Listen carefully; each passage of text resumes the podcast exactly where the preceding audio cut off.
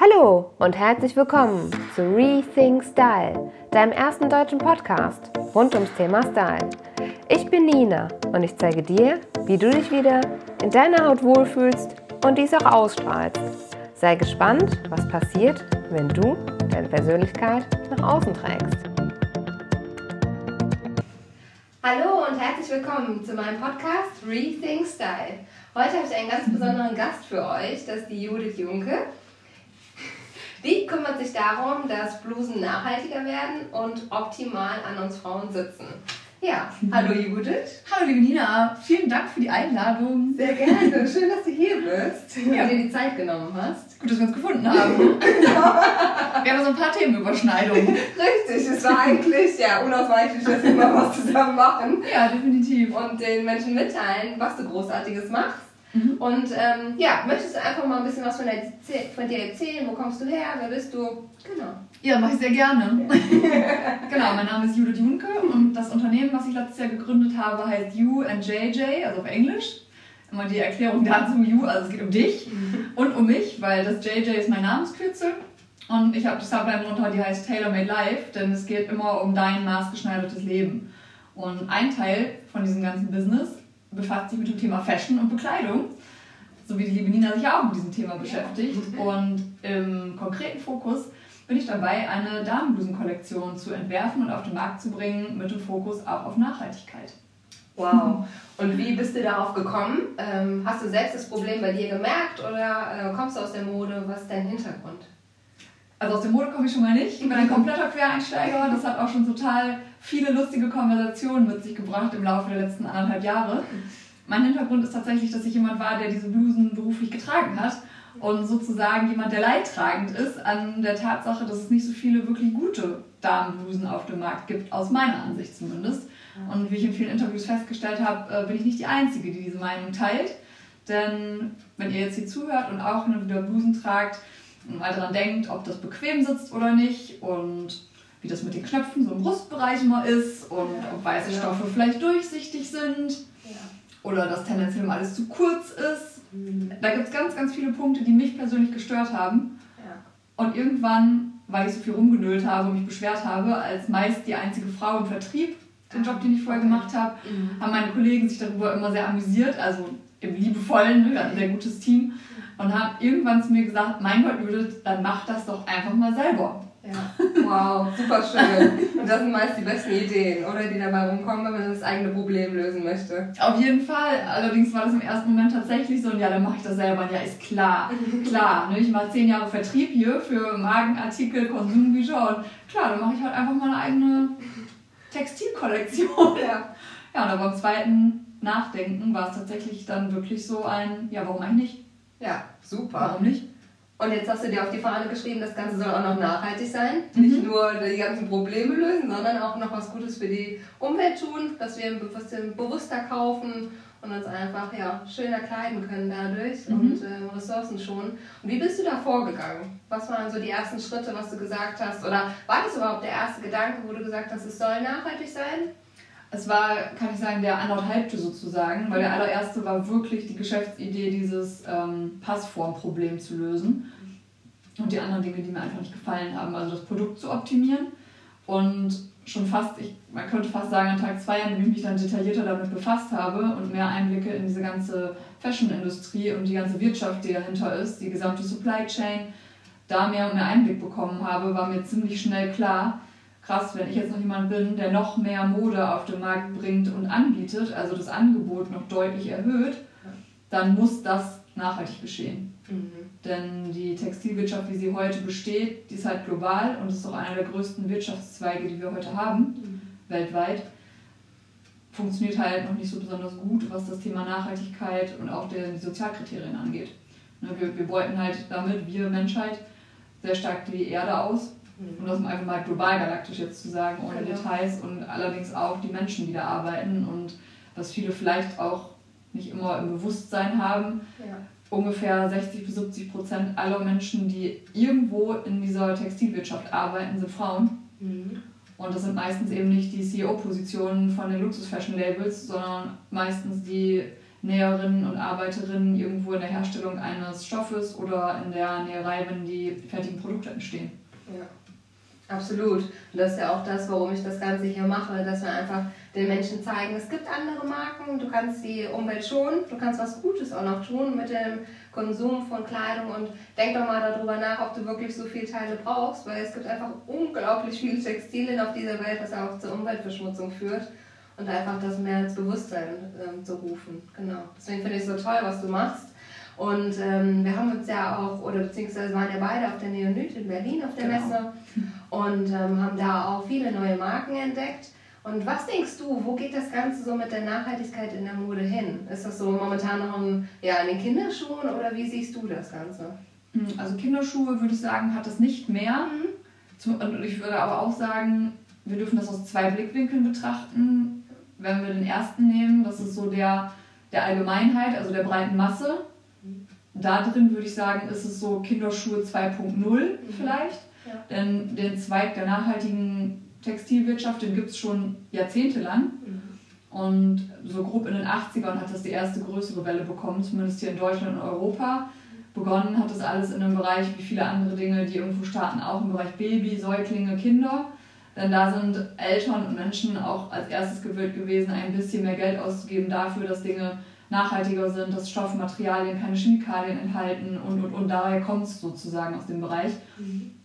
Ihren Babys entsprechend Textilien an die Haut zu geben, die möglichst natürlich sind und die möglichst wenig Schadstoffe enthalten. Also daher kommt es. Mhm. Dann ist das Ganze so über den Heimtextilbereich gewachsen, sprich Bettwäsche, Tischdecken.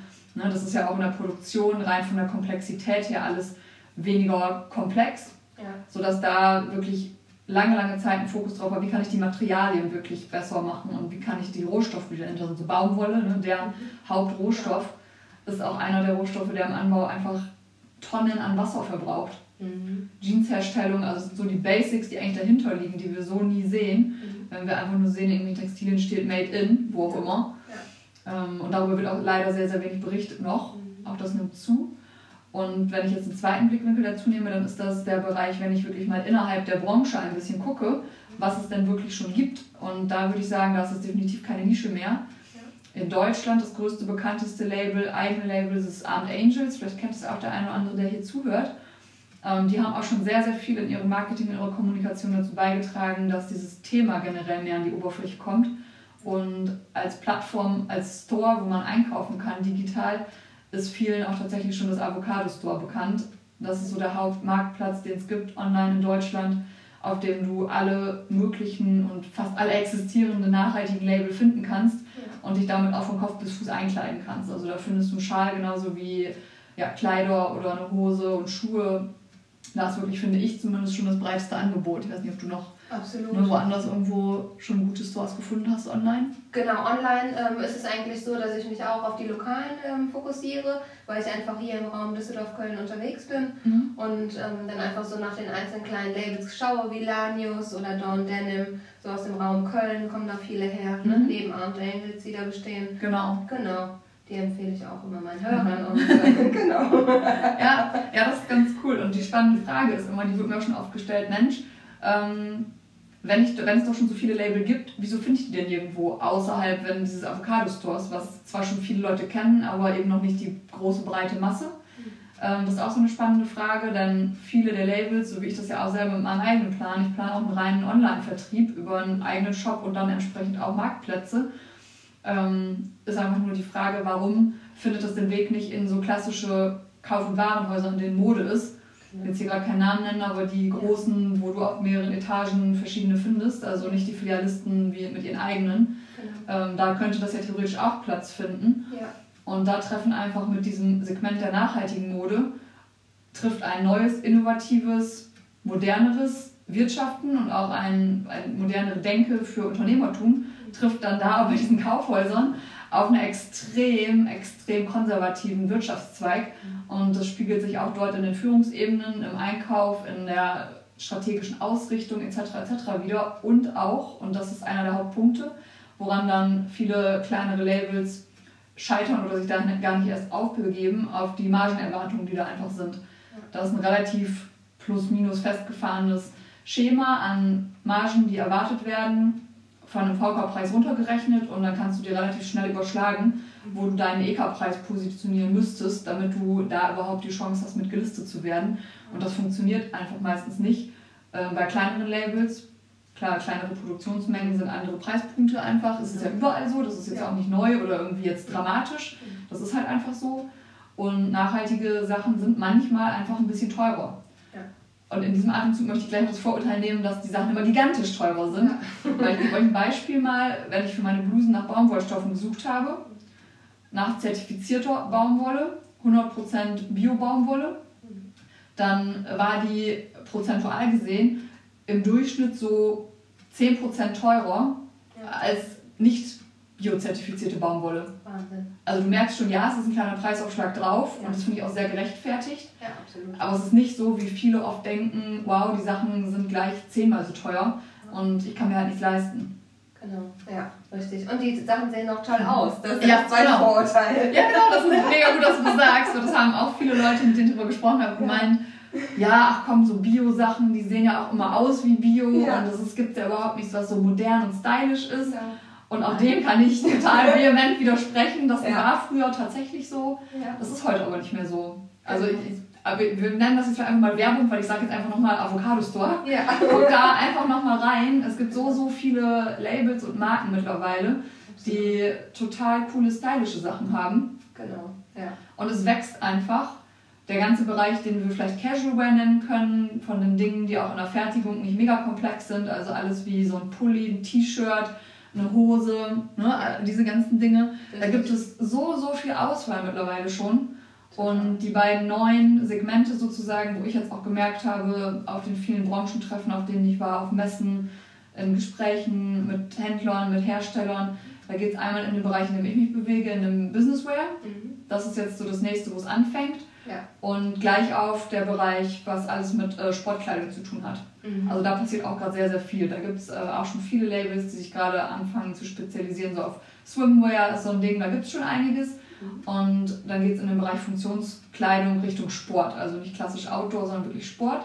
Mhm. Denn da können die Hersteller sich auch wirklich austummeln und austoben, was einfach neue Materialien angeht. Ne? Ja. Oder Recyclat. Weil dann, bei mir ist es jetzt eher wichtig zu sagen, ich nehme Baumwolle, natürliche Stoffe. Ja. Ein anderer Nachhaltigkeitsansatz kann ja aber auch sein, dass ich recycelte Materialien verwende.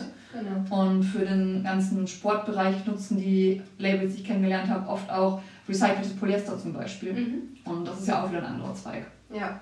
Und jetzt nochmal, um zurückzukommen zu deinen Blusen, wie stellst du das Ganze an? Also du hast gesagt, du hast dich erkundigt nach Bio-Baumwolle und wenn du diese dann gefunden hast, wie geht das dann weiter? Wie kannst du dir das vorstellen? Gehst du in die Produktionsstätten vor Ort? Ähm, begutachtest du das alles? Wie bist du da dabei?